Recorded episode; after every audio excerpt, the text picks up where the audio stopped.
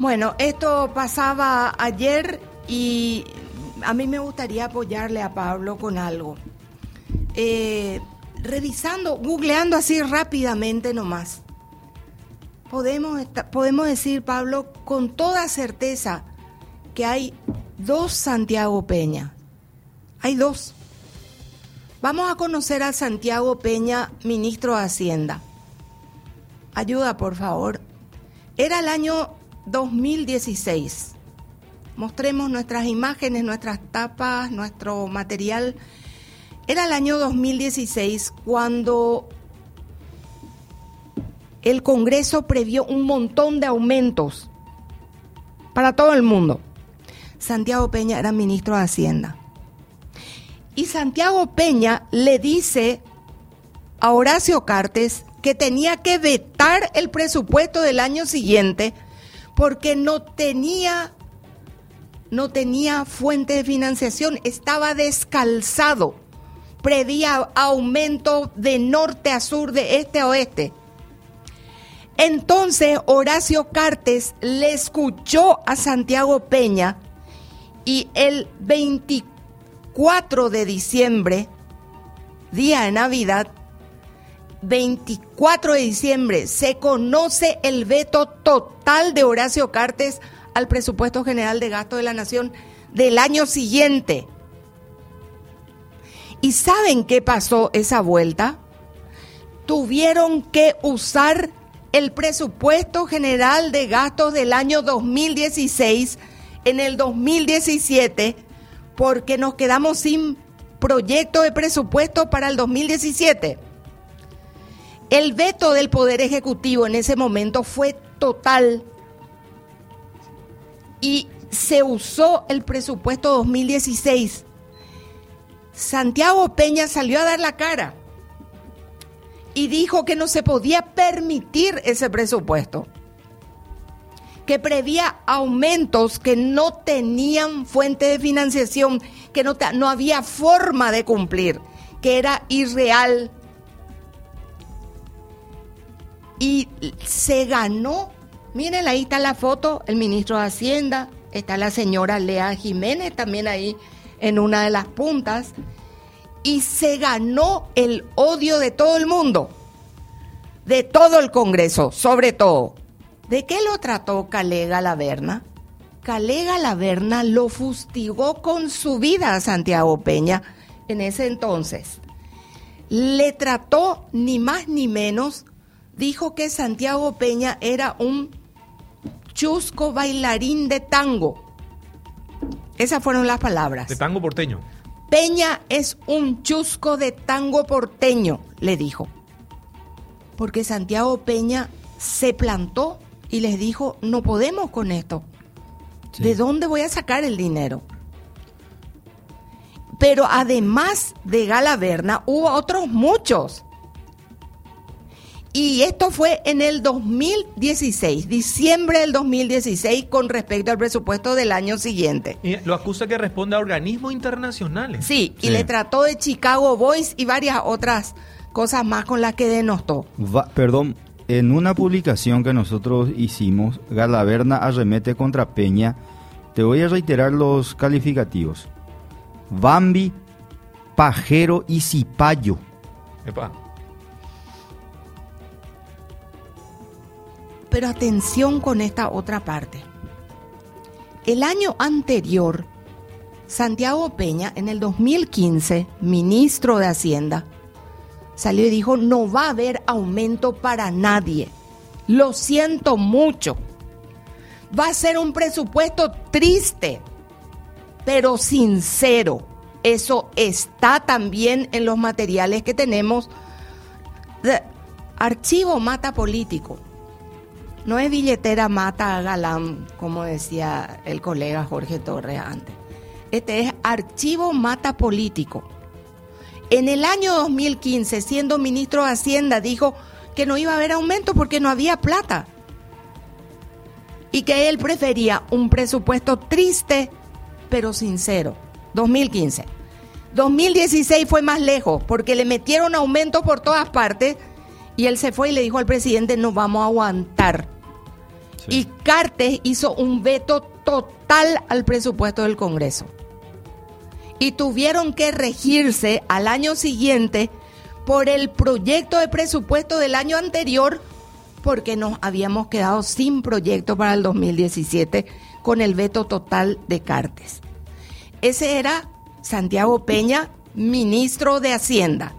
Ahora escuchemos lo que dice como presidente de la República cuando argumenta que un pequeño, uh, una pequeña, un pequeño aumento, una pequeña adenda. Primero luego se equivocó, casi se desmayó todo el mundo porque dijo 8 mil millones de dólares. En realidad son 8 mil millones de guaraníes. Se equivocó en la, en la moneda, pero 8 mil millones de guaraníes no es pequeño. Y si vamos a adendar, a aumentar 8 mil millones, no debería ser para esa gente que están despojándonos de tierras del Estado paraguayo, para esa gente que entre ellos hemos visto cómo se tratan, para esa gente que no tiene asco en meter gen recomendados, que no tienen ninguna profesionalización, ninguna capacitación, debería ser para meter, para premiar a médicos, a enfermeros, a enfermeras, a maestros, a maestras. ¿Hay alguien en su sano juicio en este país que piense que este Congreso, que es de lejos uno de los peores que hemos tenido, se merezca 5 millones de guaraníes de aumento? Les cuento algo, solo el aumento son dos salarios mínimos y el sueldo total va a ser equivalente a 14 salarios mínimos, Pablo. Sí, exactamente, así mismo es. Sí, más los groseros beneficios que tienen, más los groseros beneficios. Porque de que tienen beneficios, tienen. Desde el momento en que vos podés estacionar tu auto sin pagar y cómodamente y con seguridad ya es un privilegio, acá por lo menos en el microcentro de Asunción y en varias ciudades del departamento central y otros departamentos. Después tienen oficina, secretaria. La carga laboral que tienen los legisladores no es la misma de la que tiene un trabajador común y silvestre y el nivel de responsabilidad. Además de la inmunidad parlamentaria. La inmunidad parlamentaria, así mismo, exacto. No se puede creer lo que está pasando. Esto es una afrenta porque además hay algo muy peligroso en lo que dijeron.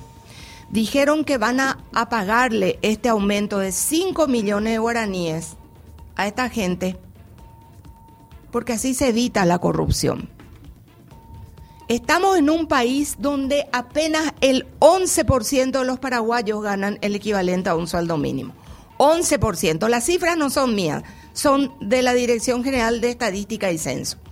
11% de la población ocupada gana salario mínimo. Entonces, cuando vos le estás diciendo a la gente que vas a subir 5 millones para combatir la corrupción, ergo, los funcionarios públicos que ganan salario mínimo o menos de un salario mínimo son todos corruptos. ¿Eh? Son, presidente, yo con todo respeto le pregunto, si los 5 millones de guaraníes son para, que nos, para combatir la corrupción, que vemos que aún ganando 32 millones de guaraníes, la corrupción está ahí adentro y lo hemos visto porque intentaron despojar tierras al Estado paraguayo para dárselas a unos invasores VIP. Si con 32 millones de guaraníes no no ha frenado la corrupción de ahí adentro, ¿usted cree que va a hacerlo con 37 millones de guaraníes? ¿Qué hacemos con los que ganan 2 millones 500? ¿Son todos corruptos porque ganan 2 millones 500? ¿O son todos miserables porque no tienen una voz y el poder para hacer lo que el presidente pide del Congreso. Yo les cuento una cosa, esto empieza a tener derivaciones. Ya están convocando a juntarse frente al Ministerio de Salud el lunes 30, ¿verdad? Sí. Sí. Tenemos por ahí una placa. Están convocando al personal de salud. Paro nacional de personal blanco. ¿Qué más dice ahí? Éramos llamados héroes, ahora somos olvidados.